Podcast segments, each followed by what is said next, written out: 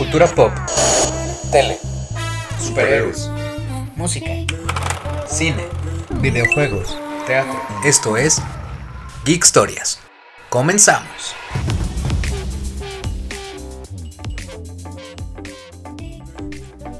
¿Qué onda? ¿Cómo están? Bienvenidos a un nuevo episodio de Geek Historias, este mini podcast diario que hacemos de temas de cultura pop, pero recuerden que es solo de culturas buenas y bonitas para desestresarnos durante el día. Empezamos porque un día como hoy, 27 de octubre, pero de 1904, se inaugura el Metro de Nueva York. Empezó solo con 28 estaciones y con un precio de un centavo por boleto. Ahorita está costando más o menos 3 dólares, que son como 60 pesotes por viaje. Es el metro con más estaciones del mundo, con 468, pero tiene más o menos otras 50 que están cerradas o abandonadas, tipo donde podrían vivir fácilmente las tortugas ninja. Es tan grande y activo que el consumo de energía podría abastecer a una ciudad de hasta 300.000 personas. Tienen aproximadamente 440 trenes en funcionamiento y lo que amo es que funciona las 24 horas del día, así que puedes ir cualquier día cualquier hora saliendo de un bar y regresar fácilmente a tu casa.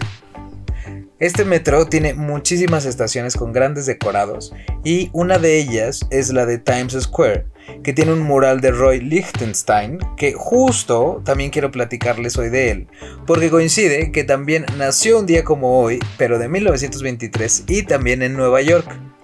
Él, junto con Andy Warhol, es uno de los grandes impulsores y creadores del pop art, que logró tanto éxito por ser un arte tan rápido, accesible y sobre todo tan antielitista.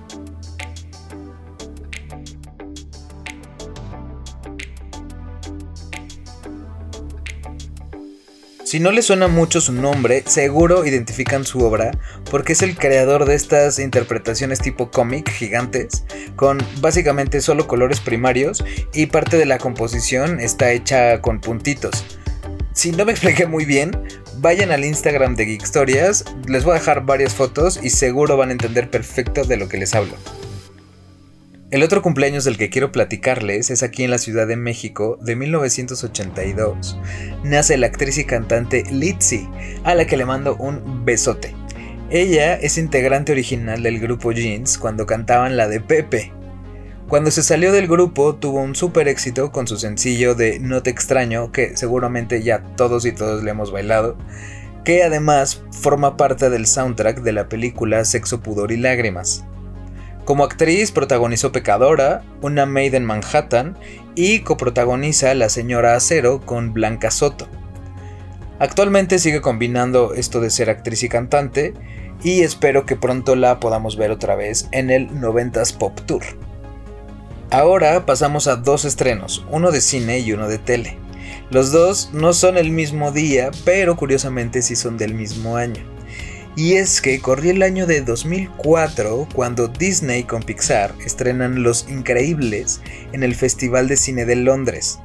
Fue un exitazo, costó 92 millones de dólares y recaudó más de 600 en todo el mundo, ganando dos Óscares, uno obviamente como mejor película animada. El título original iba a ser Los Invencibles, con la misma trama, los mismos personajes y todo igual. Que además siempre se le ha criticado esta película, porque sus personajes son prácticamente idénticos a los Cuatro Fantásticos. Yo no sé cómo no hubo una mega demanda por eso. Para la versión en español latino, en el doblaje participaron Víctor Trujillo, Consuelo Duval, Memo Aponte, Omar Chaparro y Darío Tepié en un doblaje espectacular como Edna Moda, que yo creo que es uno de los personajes favoritos de todos nosotros, que de hecho está basado en Edith Head, quien trabajó como diseñadora de vestuario, que ganó 8 Óscares y sigue siendo la mujer que más ha ganado estos premios en la historia del cine hasta ahora. Fue tan popular que hasta la agregaron digitalmente junto a Pierce Brosnan para la entrega de los Oscars en el 2005 para premiar precisamente al mejor diseño de vestuario. Si pueden, vayan a buscar este video en YouTube porque está divertidísimo.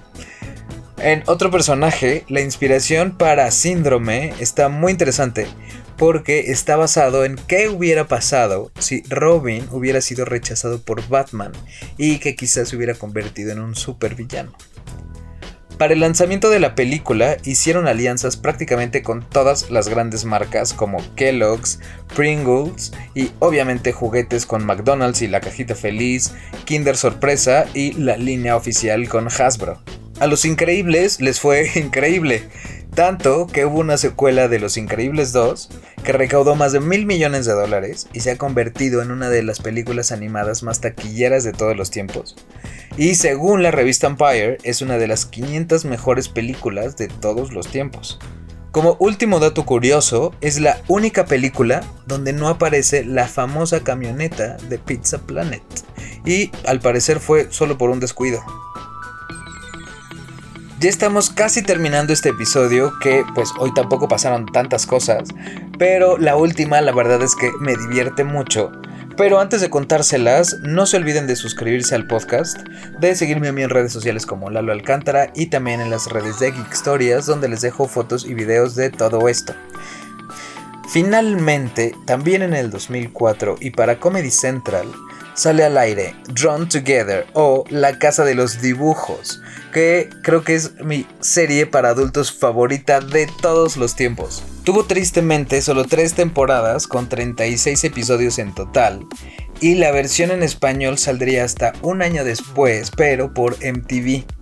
Y bueno, ¿qué puedo contarles de la Casa de los Dibujos? Yo amo el humor negro, así que me fascina. El programa es básicamente una burla absoluta de principio a fin, que parodia de entrada a todos los dibujos animados y reality shows, tocando temas como sexo, homofobia, racismo, alcoholismo, aborto, violencia, bueno, todo lo políticamente incorrecto que se les ocurra. Tiene ocho personajes principales que están brutalmente bien escritos, así que hablemos un poquito de cada uno, y es que de verdad parodian absolutamente todo, no solo de la cultura pop, sino de mil cosas más.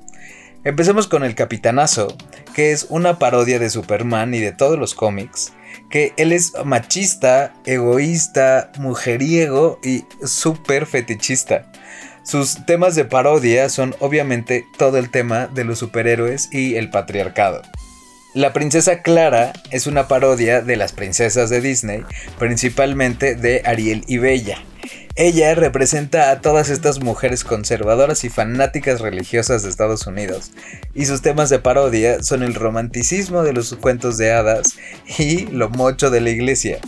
Ella empieza siendo bisexual y luego se vuelve hasta homofóbica y racista. Luego tenemos a Morocha, que es una parodia a todas las caricaturas viejitas de los 70s, sobre todo a Josie and the Pussycats, y que también ella resuelve misterios tipo Scooby-Doo. Es una mujer negra, empoderada, promiscua, que se ha practicado abortos y hasta tiene un hijo en un orfanato. Sus temas de parodia son la discriminación y la sexualidad libre. También está Sander, que es una parodia a todos los adolescentes y a todos los personajes de videojuegos. Sobre todo es muy parecido a Link. Él es abiertamente gay y es súper sensible. Sus temas de parodia son la homosexualidad y los videojuegos de rol. Y a mí me encanta ver cómo cada que lo matan, cómo revive parpadeando como si tuviera una nueva vida en su videojuego. Luego, Mueble o Algo, que es una parodia a Bob Esponja y a Stimpy. Él es más bien como inocente, descuidado y yo diría que tonto. Él representa a los llamados personajes de relleno en todos los reality shows, que no hacen nada, pero están en todo.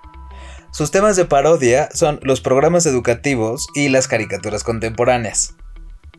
Vamos ahora con Lulu de cartón, que creo que es mi personaje favorito, que además está dibujada en blanco y negro y es una parodia a Betty Boop. Ella es una mujer intersexual, neurótica, que está muy preocupada por su físico y padece bulimia y anorexia. También es alcohólica y tiene una autoestima súper baja. Su tema de parodia son las caricaturas y el cine en blanco y negro de los años 20 y además pues los problemas alimenticios y de depresión que tiene. Otro personaje es Puerquísimo Chancho, que está basado evidentemente en Porky, pero también en Happy Tree Friends y en South Park. Él es asqueroso, vulgar, misógino, machista y súper racista. todo el tiempo está haciendo comentarios y bromas de súper mal gusto y sus temas de parodia son lo absurdo, el machismo, la misoginia y el estereotipo de prácticamente todo lo grotesco. Por último, tenemos a Ling Ling, que es obviamente una parodia Pikachu. Su estereotipo es este inmigrante asiático que no sabe inglés y habla solo un extraño idioma asiático que le llaman el japoreano. Él es el más tranquilo y reservado de todos, pero con como una furia mortal contenida. Su nombre completo es Ling Ling Hitler Bin Laden Seacrest. Sus temas de parodia son obviamente el anime, la discriminación a los inmigrantes, sobre todo a los asiáticos. Dejando los personajes de lado, y a pesar de que duró muy poquito la serie, hubo millones de cameos, desde los Picapiedra y los Supersónicos hasta Los Simpsons, estuvo también South Park, Sailor Moon, Charlie Brown y hasta Mickey Mouse. Siento que hay que organizar un change.org para que por favor regrese la caricatura. Y pues bueno, eso fue todo por el episodio de hoy. Cuéntenme si a ustedes como a mí les encanta el humor negro o si de plano ya estoy yo muy enfermo. No se pierdan el episodio de mañana porque les platicaré de Julia Roberts, de Joaquín Phoenix y de El Día de la Animación. Así que nos oímos y leemos mañana. Bye. Suscríbete.